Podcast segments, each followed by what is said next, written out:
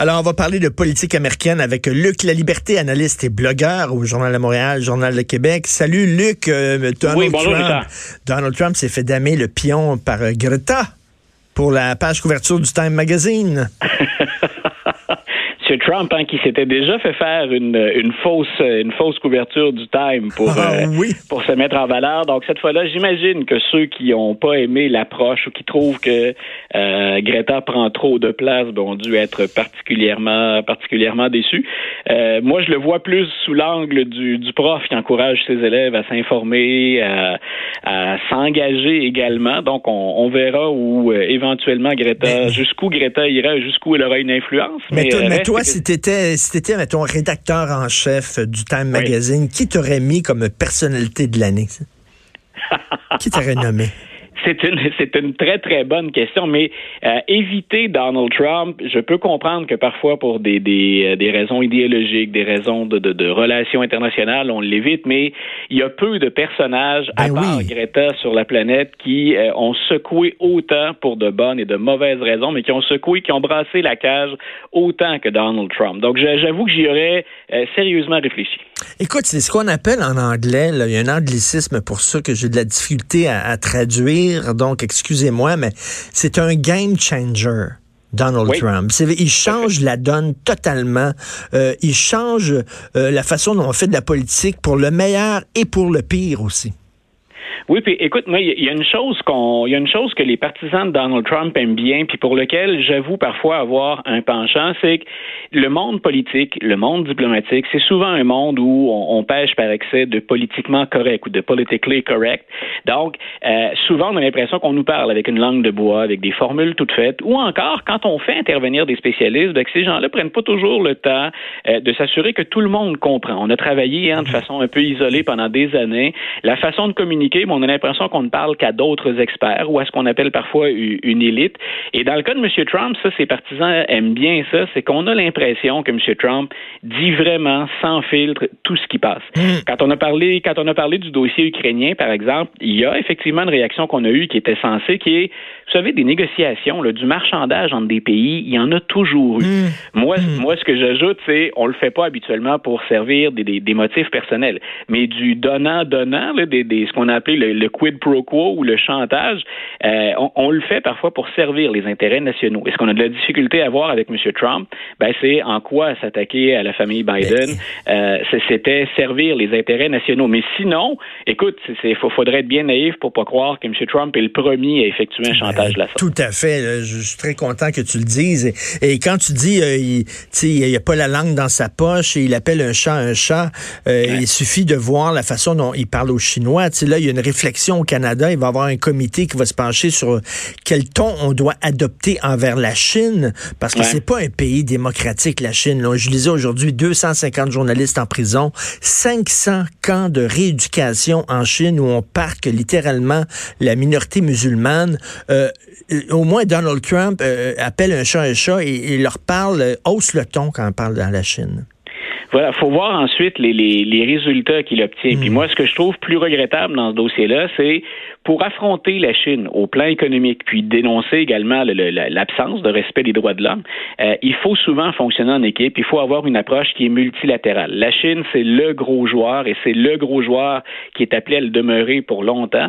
Et je me dis, en s'isolant comme il le fait, en, en se tournant contre une approche plus globale, M. Trump contribue à renforcer la Chine. Elle est déjà sur le terrain. ce qu'on a appelé les nouvelles routes de la soie, des constructions d'infrastructures. Hein, les Chinois financent ça, mais bien entendu, il y aura une contrepartie. C'est bien sûr l'expansion de, la Chine euh, au sein même du monde occidental. Donc, quand le président Trump s'isole comme ça, il contribue un peu plus à faire le jeu de la Chine. Mais là où hmm. il peut y avoir des résultats, parce qu'on dit souvent, on a regardé du côté américain, puis on a dit, euh, prenons les fermiers ou le secteur agricole, là, ils souffrent actuellement de, la guerre, euh, des, des, tarifs. la Chine souffre également ces jours-ci. Donc, on verra souffrance pour souffrance. Jusqu'où est-on prêt à aller? C'est pas très positif comme point de vue. Mais du côté chinois, ça fait mal aussi. Écoute, euh, hier, euh, il y a des tweets fêtes, mais là, hier, c'était un blog fête entre toi et Normand Lester. Je trouvais ça très intéressant. Normand Lester qui écrit, moi, j'ai toujours la difficulté lorsqu'on fait des parallèles avec Hitler. Tu sais, quand on sort Hitler à toutes les sauces, Hitler, pour moi, c'est un point extrême. C'est trop facile de, de, de, faire des parallèles. Bon, alors, Normand Lester qui disait, oh, il y a beaucoup de points communs entre Trump et Hitler. Et là, je lisais le texte de Normand, puis j'ai un peu sursauté en disant c'est peut-être un peu facile et tout ça. Et là, soudainement, tu as, répondu, Luc, à, à, Normal Esther en disant ben là, euh, calmons-nous un peu. On peut être contre Donald Trump, mais c'est quand même pas Adolf Hitler. Non, voilà. Puis je le voyais moins comme un blog fight que, écoutez, replaçons tout ça dans un contexte plus global. Et je trouvais intéressant, en fait, les auteurs que, que, que Normand fréquentait, ceux qu'il a, ceux qu'il a cités dans son texte. Et comme Normand et moi, on a enregistré une émission il n'y a pas tellement longtemps, je me suis dit, bon, on peut, on peut entre, entre amis ou entre collègues ajouter des précisions puis compléter. Ben oui. euh, moi, j'étais, moi, j'étais d'accord avec toi en disant, euh, Hitler, c'est souvent la, première référence qu'on, a à la bouche quand quelque chose ne va pas. Ah, d'ailleurs, souvent on dit dans un argumentaire, c'est le point Goodwin, c'est le moment où dans un argumentaire, quelqu'un va sortir Hitler, puis ça va mettre fin à la conversation. Donc, je prenais soin de rappeler que Donald Trump, s'il a des, des s'il a des manies qui sont fâcheuses, si on l'associe souvent à un populiste ou à un régime plus, où on prétend qu'il souhaiterait un régime plus autoritaire, écoute, on est quand même loin de, du projet qu'Hitler avait en tête. On est encore loin de la personnalité puis du projet, du plan qu'avait Hitler. Là. The art of the deal, c'est pas Mein Kampf. Là. On est, ben on est assez loin. Ben oui. On est assez loin en termes de retombées. Puis là où moi, qui dénonce bien souvent les tentatives de M. Trump de, de de, faire plier le système par sa seule volonté.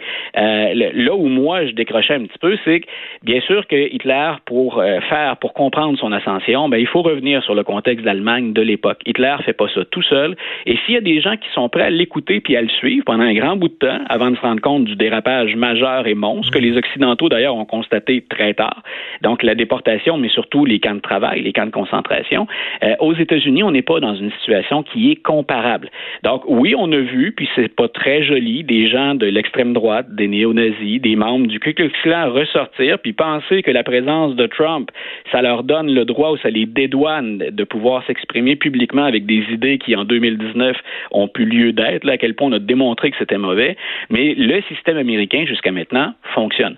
Quand on regarde hmm. Donald Trump agir, là, il y a plein de décisions des tribunaux, incluant une hier, qui dit au président, puis il y a même une juge, Mme Ketanji Jackson, qui a dit, le président, c'est pas un roi. Euh, il peut aller de l'avant, il peut très bien prendre certaines décisions, mais jusqu'à maintenant, les tribunaux font leur travail.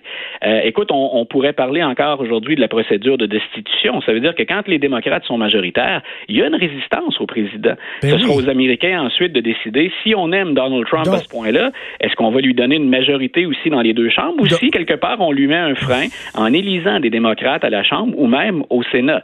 Donc, même si je déplore ces attaques-là, puis je me dis, ben, le pouvoir présidentiel, en plus, il est encore à définir, ce que je pensais pas. Mais jusqu'à maintenant, les contrepoids fonctionnent. Ben oui, ce qu'on appelle, euh, ce qu'on appelle le check and balances, ça fonctionne. Voilà, ce qu'on appelle le système des, des, poids et contrepoids, du checks and balances, ça fonctionne encore aux États-Unis jusqu'à preuve du contraire. Et moi, je pense qu'on va, on va pas limiter les élections de 2020. Donc, les Américains auront le, le, choix de se prononcer ben encore l'an prochain. Non, non, je trouvais très bon ton texte. C'est des précisions quand même importantes. Et d'ailleurs, parlant là, de, justement de, du processus de destitution, Luc. Euh, au cours des derniers jours, Nancy Pelosi, euh, elle parlait de corruption. Elle disait qu'il était coupable de corruption. Or, l'acte d'accusation, euh, les deux actes d'accusation qui ont été retenus, on a laissé tomber l'acte d'accusation de corruption. Et pourtant, qui était, selon moi, le, le, plus grave, le plus percutant. Qu'est-ce que tu en penses, toi? On en a laissé tomber au moins deux d'ailleurs. Hein. Il y a, celui-là que je trouvais très important, puis l'autre c'était obstruction à la justice. Parce que le chef d'obstruction qu'on a retenu, c'est obstruction au Congrès. Et ça, c'est le refus systématique de Donald Trump lui-même d'aller témoigner, mais de, de, dire à son entourage, vous ne contribuez pas aux enquêtes des, des commissions, des comités de la Chambre des représentants. Donc, je pense qu'on a choisi, puis Pierre Martin dans le journal écrivait là-dessus, on a choisi une approche plus prudente. C'est pas celle que moi j'aurais retenue si j'étais stratège, parce que je me dis écoutez, tant qu'à frapper, frappons, euh, allons-y avec une, une, charge maximale. Mais je pense qu'on est allé avec les dossiers sur lesquels les preuves sont les plus accablantes. Donc, c'est une approche qui m'apparaît un peu plus, un peu plus sage, c'est un peu plus modéré mais on va voilà, on, mais on va se on va se concentrer sur le matériel qu'on a entre les mains pour lequel on a le plus de témoins puis le plus de documents. Donc on évite en même temps de retourner dans le dossier de Robert Mueller. Les démocrates ont appris à la dure que c'est pas parce que c'est écrit noir sur blanc que le président a pu faire de l'obstruction à la justice que les gens ont accroché à ça. Puis quand M. Mueller a témoigné, ben ça a été comme un pétard mouillé parce qu'on a dit ben ça n'a pas le punch ou l'impact qu'on pensait que ça aurait auprès de la population. Donc je pense que l'approche puis quand on connaît Mme Pelosi, qui est la speaker de la Chambre des représentants. C'est une femme qui est expérimentée, c'est une redoutable stratège. Je pense qu'elle a dit on joue avec ce qu'on a de plus sûr. Tout à fait. Mais merci beaucoup, euh, Luc euh, La Liberté. Puis euh, je, conseille aux gens d'aller lire justement ton blog Trump n'est pas Hitler. Merci, Luc. Une bonne journée. Merci beaucoup. Salut.